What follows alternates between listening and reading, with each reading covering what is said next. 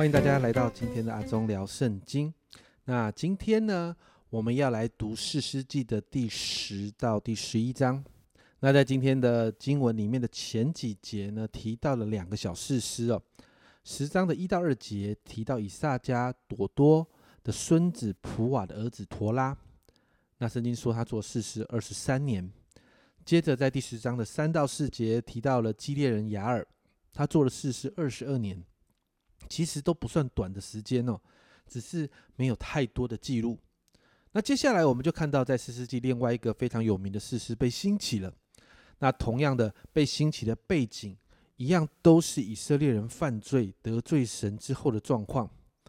那在十章的六到八节这里说，以色列人又行耶和华眼中看为恶的事，去侍奉朱巴利和亚斯他路，并亚兰的神。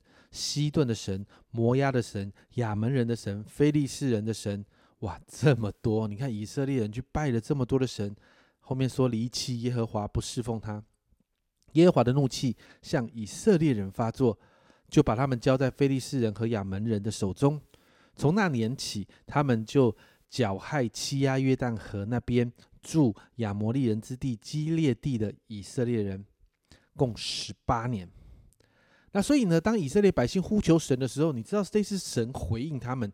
只是这是一个很特别的状况，在十章十四节，神这样说：“你们去哀求所选择的神，你们遇呃你们遭遇急难的时候，让他们救你吧，让他救你们吧。”神在这边其实跟以色列百姓说：“你们做了选择，那你们就选择你们所拜的那个神啊，就选择让让那些你们所选择的神救你们。”可是你知道吗？百姓看到神这样回应的时候，百姓立刻悔改，持续的呼求。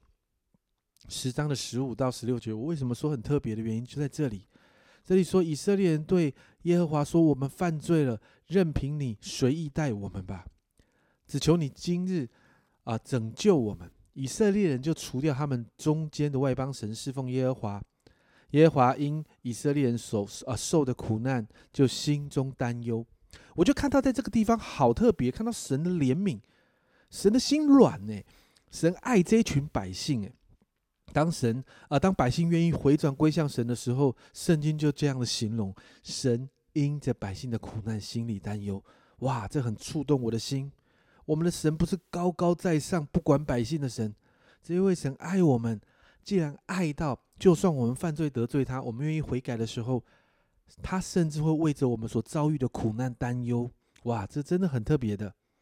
那到了十一章呢？十一章一节啊，我们就看到基列人耶佛他是个大能的勇士，是妓女的儿子。耶佛他是基列所生的。我们看到耶佛他被兴起了。可是这段经文，你有没有发现有一个很冲突的地方？圣经称耶佛他是大能的勇士，但后面却描述他是一个妓女的私生子。那这个身份好像跟这个大能的勇士是很冲突的哦。那你看到在这个呃私生子的这个身份里面，其实后面的经文就记载耶夫他从小就被排挤，他失去母爱，跟同父异母的兄弟们一起长大，但是他却被这些啊兄弟们驱赶，因为他的出身，所以耶夫他没有办法，他为了活下去，圣经上说他只能跟匪徒在一起。但是很有趣的是，十一章的三到六节。耶弗他就逃避他的弟兄，去住在伯陀地。有些匪徒到他那里聚集，与他一同出入。过了些日子，亚门人攻打以色列。亚门人攻打以色列的时候，激烈的长老就到陀伯地去，要叫耶弗他回来。对耶弗他说：“请你来做我们的元帅，我们好与亚门人征战。”你看到这里很特别哦，本来是一个被赶出去的一个妓女的儿子，一个卑微的身份。可是遇到当以色列百姓遇到困难的时候，遇到亚门人破坏的时候，他们转过来寻求耶和呃耶佛他的帮助。我们看到情势有一个大翻转，从一个妓女的儿子瞬间变成以色列人的元帅。那你看到本来那些瞧不起他的，反过来求他，但这还不是耶佛他真正成功的秘诀。你知道，当他代表以色列。还有跟亚门人这样代表以色列来跟亚门人谈判，还有征战的时候，其实耶弗他遇到了一些挑战跟困难。但最重要的是，在十呃十一章的二十九节这里，这一段经文这样说：耶和华的灵降在耶佛他身上，他就经过基列和马拿西，来到基列的米斯巴，又从米斯巴来到亚门人那里。重要的在这里，耶和华的灵降在耶佛他身上。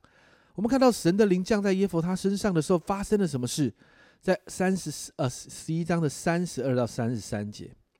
于是耶和他往亚门人那里去，与他们征战。耶和华将他们交在他手中，他就大大杀败他们，从亚罗尔到米尼，直到啊亚贝勒基拉蓬呃基拉明，攻取了二十座城。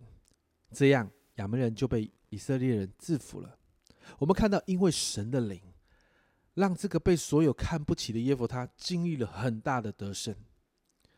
那在十一章里头，其实有一个难题啊。那个难题在十一章的三十到三十一节，耶夫他就向耶和华许愿说：“你若将亚门人交在我手中，我从亚门人那里平平安安的回来的时候，无论什么人先从我家门出来迎接我，就必归你，我也必将他献为燔祭。”结果我们看到经文的后面，迎接他迎接出啊出来迎接耶呃耶佛他的是他的女儿。那很多人就在说，耶夫他的女儿到底有没有被献为凡祭呢？这当中其实有很多的讨论。那近来有很多的圣经学者都认为，耶夫他确实把他的女儿献为凡祭了，因为在十一章的四十节，两个月已满，他回到父亲那里，父亲就照所许的愿向他行了，女儿终身没有亲近男子。那我要这样说的是，这里的难题在哪里？这一段经文其实跟神没有关系，耶佛他单方面的跟神许愿，但神，你发现在这件事情上，神没有回答他的，而是耶佛他单方面的这样做。而在当时呢，其实，在当时的异教文化里面，活人献祭的事是常有的。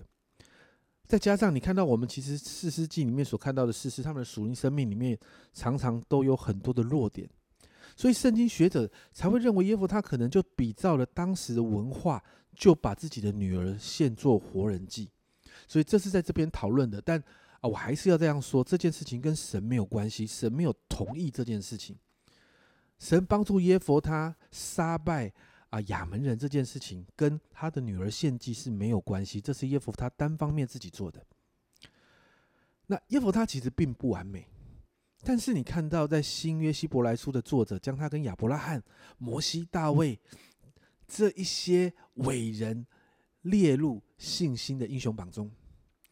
提摩太后书有一段话这样说：提摩太后书二章十三节，我们纵然失信，他仍是可信的，因为他不能背乎自己。我很喜欢这段经文，因为这段经文很清楚的告诉我们：人不完美，人会失信，人有好多好多的问题，但神是可信的。